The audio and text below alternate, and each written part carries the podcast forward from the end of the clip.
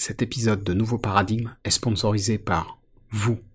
Pour soutenir le podcast, rendez-vous sur patreon.com slash noéjacomet.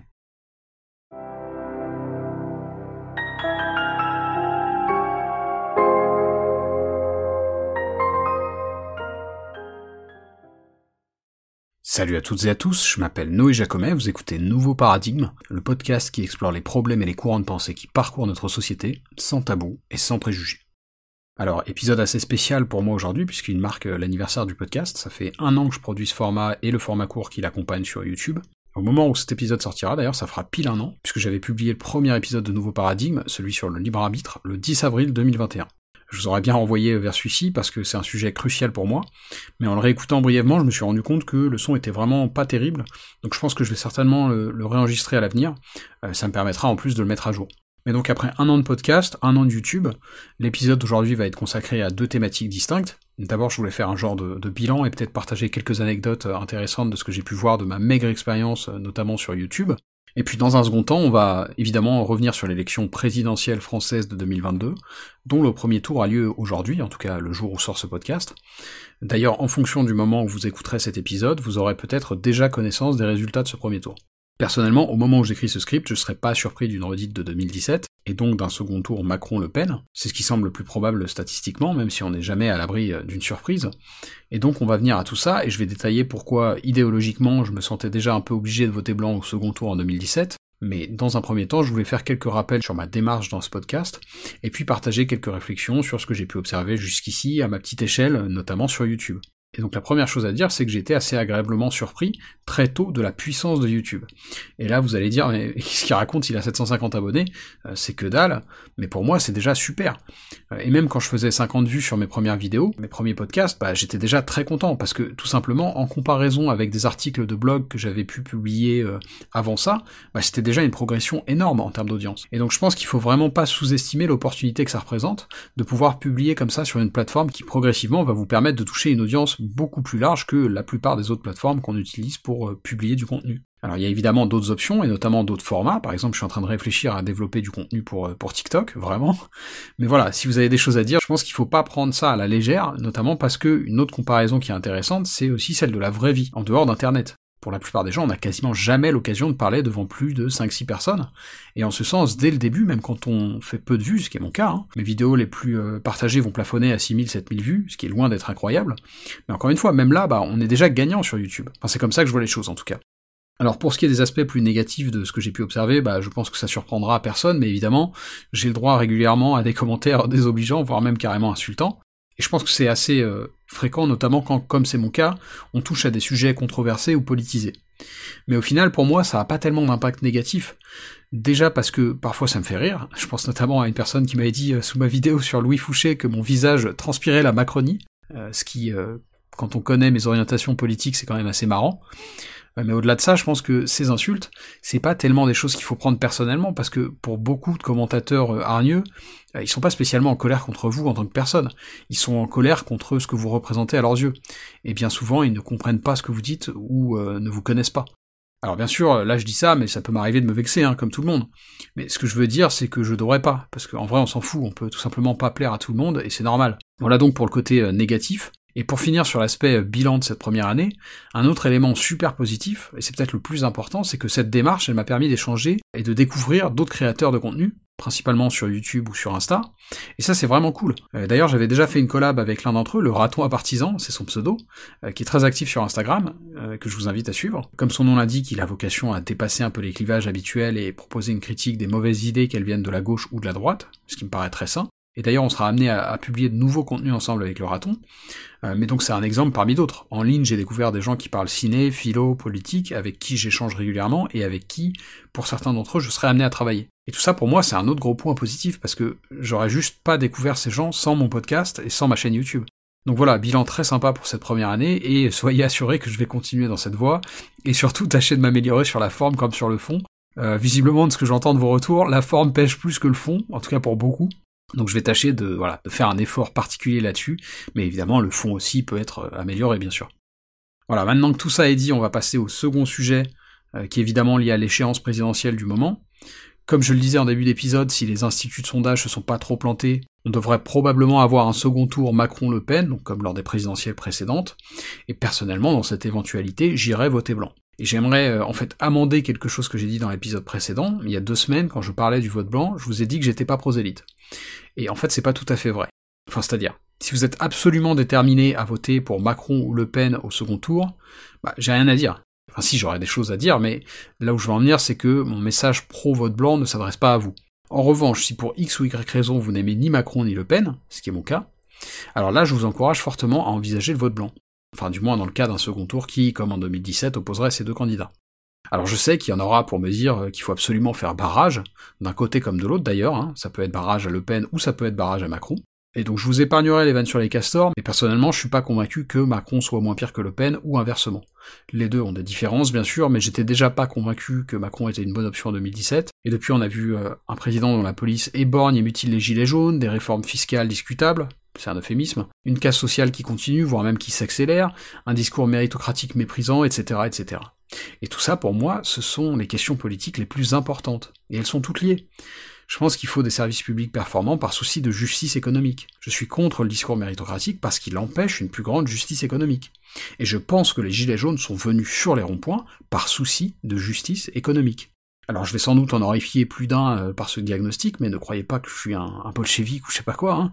Je suis pas du tout euh, hostile, euh, disons fondamentalement à l'économie de marché. Par contre, je suis convaincu d'une part qu'il faut réintroduire un peu de keynésianisme dans notre économie, d'autre part que l'apaisement du climat social en France passe par une meilleure justice fiscale et une répartition des richesses plus équitable. Et j'en profite pour rappeler ce qui, il me semble, avait été évoqué dans mon interview de Vincent Hédin, donc dans l'épisode 3 de Nouveau Paradigme, mais oui, on est à un moment de l'histoire humaine où les inégalités atteignent un seuil inquiétant. Et avant que les plus libertariens n'en formulent le rappel, je sais bien que l'extrême pauvreté a globalement diminué ces dernières décennies. Je sais bien que les couches les plus pauvres de la société vivent comparativement mieux aujourd'hui qu'il y a 50 ou 60 ans. Mais en parallèle, tout en haut de l'échelle, les strates les plus aisées de nos sociétés sont elles aussi plus riches, et dans des proportions autrement plus impressionnantes. Donc je réitère, moi je nie pas que le sol, c'est-à-dire le niveau de richesse le plus bas, est un peu plus haut aujourd'hui qu'il ne l'était par le passé. Le problème c'est qu'en parallèle, le plafond, le niveau le plus haut, il a atteint des sommets À l'heure où j'écris ce script, la fortune d'Elon Musk, par exemple, bah, elle avoisine les 300 milliards de dollars. Moi je pense que c'est un problème. Et c'est pas être communiste que de dire ça. Cela étant dit, laissez-moi simplement concéder que si vous êtes libertarien biberonné aux écrits d'Ayn Rand, et que fondamentalement vous voyez aucun problème à ce que de telles inégalités perdurent, voire même qu'elles s'accroissent, autrement dit si vous croyez en la notion de mérite, alors il n'y a probablement pas grand chose sur quoi on pourra tomber d'accord là-dessus de mon côté, au-delà du fait que je trouve de tels écarts indéfendables du point de vue éthique, je pense qu'en plus ça fait courir un risque aux sociétés qui n'indiquent pas cet accroissement des inégalités. Notamment parce que dans l'histoire de l'humanité, quand il y a eu des révolutions ou même simplement des révoltes ou des conflits sociaux, très souvent c'était corrélé à une situation socio-économique qui devenait de plus en plus inégalitaire. Le coup de Marie-Antoinette de la brioche, c'est un exemple bien connu, mais il y en a d'autres. Et justement, sur ce sujet, je voulais partager euh, quelques extraits d'un papier universitaire que j'ai lu récemment. C'est un article de Jack Goldstone. Donc rapidement, Goldstone, c'est un historien et sociologue américain, spécialiste notamment des questions liées au mouvement révolutionnaire. Il est affilié à Harvard, où il a étudié, et à l'université George Mason, où il travaille. Et donc, je vous ai traduit quelques passages de ce papier que je vous mettrai en lien, comme d'habitude, dans la description YouTube. Je cite. Très tôt durant mon cursus dans le supérieur et du fait de l'influence de Skocpol et Eisenstadt, alors je précise là, ce sont des sociologues américains, j'ai cherché à savoir ce qui motive les mouvements révolutionnaires. En particulier, mon objectif était de découvrir s'il était possible d'utiliser des modèles mathématiques pour prévoir les mouvements révolutionnaires. Contrairement à beaucoup de mes camarades dont l'intérêt pour les révolutions des années 60-70 était lié à leur désir de comprendre les révolutions comme un moyen de faire advenir une forme de progrès social, j'étais bien plus frappé par l'aspect dévastateur et dictatorial que les grandes révolutions ont pu produire. Qu'il s'agisse de la France entre 1789 et 1815, du Mexique entre 1910 et 1920, de la Russie entre 1917 et 1940, ou de la Chine entre 1949 et 1976.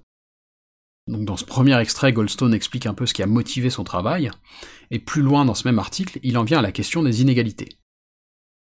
Ce que l'on pouvait prévoir en s'appuyant sur la théorie de la démographie structurelle, TDS, c'est que les États-Unis paieraient cher leur propension à laisser certains individus au sein des élites devenir immensément plus riches, alors que dans le même temps, les services publics qui soutiennent l'économie dans son ensemble éducation, transport routier, ferroviaire, aérien, services de voirie, etc., étaient négligés, voire laissés à l'abandon. Et de fait, ce que l'on peut prévoir pour les États-Unis aujourd'hui, toujours en s'appuyant sur la TDS, c'est une polarisation accrue au sein des élites, une augmentation des dettes de l'État et une baisse générale du niveau de vie de la population. Bien que tout cela ne conduise probablement pas à des épisodes de violence de type guerre civile, ces différents facteurs produisent déjà une forte instabilité politique et engendrent des coûts humains importants, y compris un déclin inhabituel et frappant de l'espérance de vie aux États-Unis, lié notamment à la crise des opioïdes et aux tendances observables concernant le suicide au cours des dernières années. là, il y a une référence à une étude Case et Deaton 2017 que je vous mettrai en description. Ces faits sociaux sont selon moi imputables au déplacement, depuis les années 80, d'une forte part des revenus relatifs depuis le salariat vers les 0,1% les plus riches. Alors tout ça, c'était une longue digression qui avait vocation à vous expliquer pourquoi je trouve ça vraiment grave, ce que fait Macron, et ça explique aussi pourquoi je ne voterai pas pour lui. Évidemment, ça ne justifie pas de voter Le Pen à mes yeux, pour tout un tas de raisons que je serais peut-être amené à évoquer dans d'autres épisodes, mais donc tout ça pour expliquer pourquoi je voterai blanc. Alors vous avez le droit de pas être d'accord, vous pouvez considérer que l'un vaut mieux que l'autre, mais c'est pas mon cas. Et comme évoqué dans l'épisode précédent, je préfère voter blanc plutôt que de m'abstenir parce que je pense que l'abstention n'est pas un bon outil pour faire passer mon message d'insatisfaction politique. Donc voilà, on va pas épiloguer là-dessus, mais je voudrais juste ajouter que pour le premier tour, en réalité ma décision n'est pas totalement figée, alors qu'on est à quelques jours euh, du vote au moment où j'écris ces lignes. Je suis pas sûr à 100% de voter blanc. En revanche, au second tour, si on a un scénario similaire à 2017, bah là je pense que c'est vraiment une bonne idée et je suis sûr de moi. Et donc si comme moi vous n'aimez ni l'un ni l'autre, bah je vous encourage à aller voter blanc. Parce que s'abstenir, à mes yeux, ça n'envoie pas un message clair. Donc voilà, je pense que ça vaut le coup de réfléchir à tout ça, je pense que ça vaut le coup d'aller voter aussi, n'en déplaise à certains fans de François Bégodeau. Et pour conclure cet épisode, je voulais revenir sur ce que je disais un peu plus tôt, sur la nécessité, vitale selon moi, de tendre vers des inégalités moins fortes. Et pour ça, je voulais vous lire un passage de De la démocratie en Amérique, où Tocqueville nous explique pourquoi, paradoxalement, alors que les sociétés démocratiques sont moins inégalitaires que les sociétés aristocratiques d'autrefois, eh bien, en leur sein, l'inégalité est beaucoup moins bien tolérée. Je cite La haine que les hommes portent aux privilèges s'augmente à mesure que les privilèges deviennent plus rares et moins grands, de telle sorte qu'on dirait que les passions démocratiques s'enflamment davantage dans le temps même où elles trouvent le moins d'aliments. J'ai déjà donné la raison de ce phénomène, il n'y a pas de si grande inégalité qui blesse les regards lorsque toutes les conditions sont inégales, tandis que la plus petite dissemblance paraît choquante au sein de l'uniformité générale. La vue en devient plus insupportable à mesure que l'uniformité est plus complète, il est donc naturel que l'amour de l'égalité croisse sans cesse avec l'égalité elle-même. En le satisfaisant, on le développe. Cette haine immortelle est de plus en plus allumée, qui anime les peuples démocratiques contre les moindres privilèges, favorise singulièrement la concentration graduelle de tous les droits politiques dans les mains du seul représentant de l'État le souverain étant nécessairement et sans contestation au-dessus de tous les citoyens, n'excite l'envie d'aucun d'eux, et chacun croit enlever à ses égaux toutes les prérogatives qu'il lui concède. Et plus loin dans ce même chapitre, et je conclurai sur cet extrait qui devrait nous donner matière à réfléchir, on pardonne au gouvernement ses fautes en faveur de ses goûts, la confiance publique ne l'abandonne qu'avec peine au milieu de ses excès ou de ses erreurs, et elle revient à lui dès qu'il la rappelle.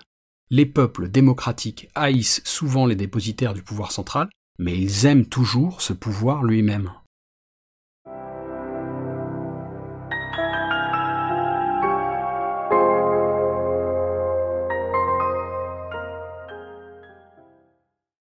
Si ce podcast vous paraît utile ou intéressant, il y a plusieurs façons de le soutenir. Vous pouvez le recommander ou le suivre sur Apple et Google Podcasts, Deezer, Spotify, YouTube, etc. Vous pouvez le partager à vos amis et vos proches sur les réseaux sociaux, ou même en parler sur votre propre blog ou dans votre propre podcast. Enfin, comme indiqué en début d'épisode, vous pouvez financer le nouveau paradigme directement en vous rendant sur patreon.com slash noéjacomet. Et quel que soit le soutien que vous m'apportez, merci, c'est vraiment grâce à vous que ce podcast peut continuer à exister et se pérenniser.